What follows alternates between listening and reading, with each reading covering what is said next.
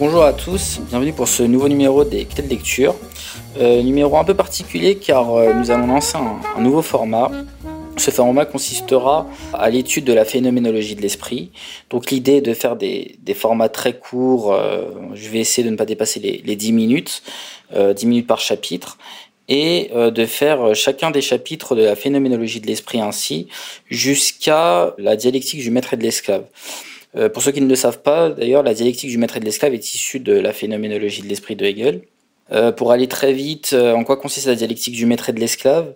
C'est de dire que euh, lorsque un maître a son esclave et que son esclave fait tout pour lui, que ce soit le, ménage, la nourriture, qu'on lui construise une maison, tout ce que vous voulez, à un moment donné, le maître ne sait plus rien faire et quelque part l'esclave commence à prendre le pouvoir sur lui car le maître commence à avoir la une nécessité vitale d'avoir cet esclave. Donc, euh, pourquoi, euh, pourquoi euh, ce format et pourquoi la dialectique du maître et de l'esclave? Je voulais tout simplement continuer dans, dans, dans la même veine que l'étude de la préface de la phénoménologie de l'esprit que j'ai fait dans le dernier numéro des de lecture.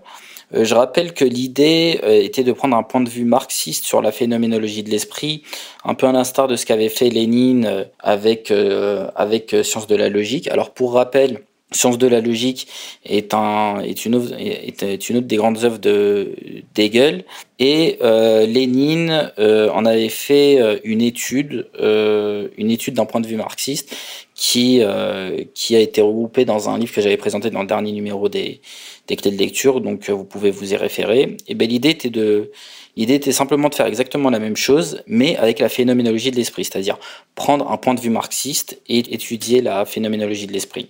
Donc j'ai commencé par cette préface.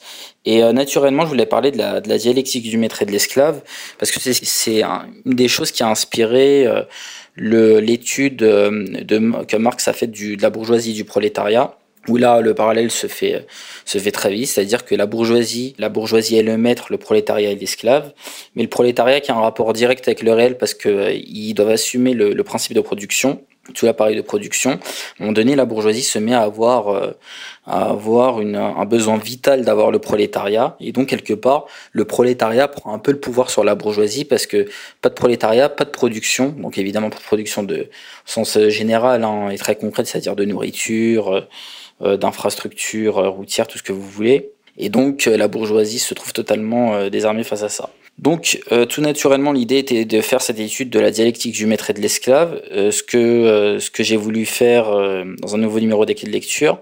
Mais j'ai une problématique que je vais vous expliquer parce que pédagogiquement, je pense que c'est intéressant pour comprendre la pensée de Hegel. C'est-à-dire que la dialectique de maître et de l'esclave est un chapitre qui vient après deux, deux parties de la phénoménologie de l'esprit qui concernent la conscience et la conscience de soi.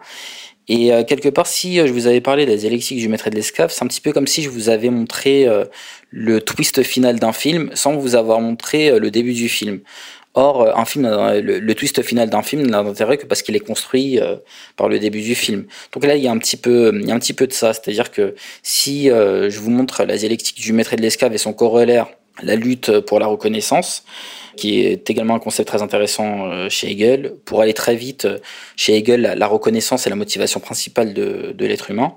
Donc si je vous avais présenté cette lutte pour la reconnaissance et cette dialectique du maître et de l'esclave directement, euh, c'est un petit peu comme si voilà, je vous avais montré ce twist final. Donc je trouve ça beaucoup plus intéressant euh, de, de, le construire et de passer donc par les différentes étapes de la conscience. Alors je vais faire un petit rappel très bref. Euh, la phénoménologie de l'esprit, le sous-titre en est Science de l'expérience et de la, de la conscience. Euh, l'idée de la phénoménologie de l'esprit est donc de suivre une conscience en train d'évoluer dans son rapport au réel et donc de suivre ces différentes étapes. Alors, euh, on commence par la conscience face au réel. Cette conscience devient conscience de soi. Puis, euh, cette conscience de soi euh, rencontre une autre conscience de soi. C'est le moment où elle commence à, c'est le moment où se commence à constituer la société. Donc, cette conscience de soi rencontre une autre conscience de soi. Et, et là s'engage une bataille, une lutte pour la reconnaissance, où chacune veut se faire reconnaître par l'autre sans être reconnue elle-même. Et c'est donc, euh, celle qui aura gagné ce, combat qui deviendra le maître et l'autre qui deviendra l'esclave. Donc là, je vous ai fait le résumé très rapide. Et ben c'est ça qu'on va essayer de, décrire et de décrypter euh, dans ces formats très courts. Donc je vais essayer de de faire environ une dizaine de minutes par chapitre euh, sélectionner évidemment les plus intéressants et ceux qui permettent de, de décrire cette progression évidemment d'un point de vue pédagogique en faisant des rapprochements un petit peu comme les autres cas de lecture avec euh, les sciences dures ou, ou, la politique afin de à la fois d'illustrer et d'expliquer et au final montrer la jeunesse de cette dialectique du maître et de l'esclave, car, comme dit Hegel, un résultat euh, n'est rien sans son devenir. C'est-à-dire que si je vous avais présenté la dialectique du maître et de l'esclave tout de suite, je vous aurais donné un résultat sans son devenir, un résultat sans sa dynamique.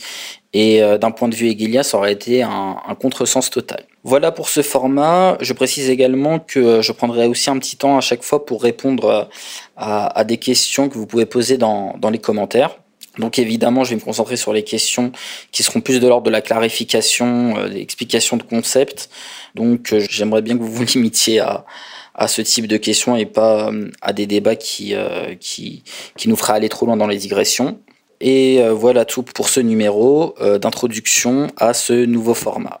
Donc nous attaquerons prochainement avec l'introduction de la phénoménologie de l'esprit. Je précise évidemment l'introduction qui est différente de la préface où euh, Hegel s'interroge sur euh, l'outil qui nous permet de connaître le réel, c'est-à-dire la connaissance. Donc voilà tout pour ce numéro. Merci à vous et à bientôt.